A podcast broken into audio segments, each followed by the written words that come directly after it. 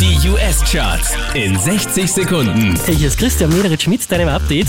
Drei Plätze raufgeschossen, Platz 5, Say Hilfiger.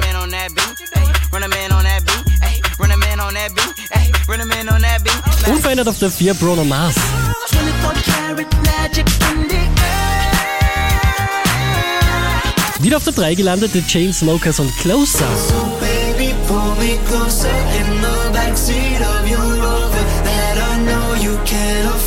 Von der 1 runtergepurzelt auf die 2, Race Rammert und Black Beatles. That girl is a real crowd, please.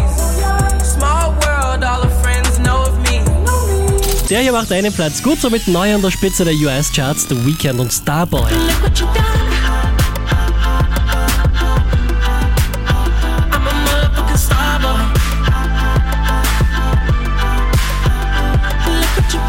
Mehr Charts auf charts.kronehit.at.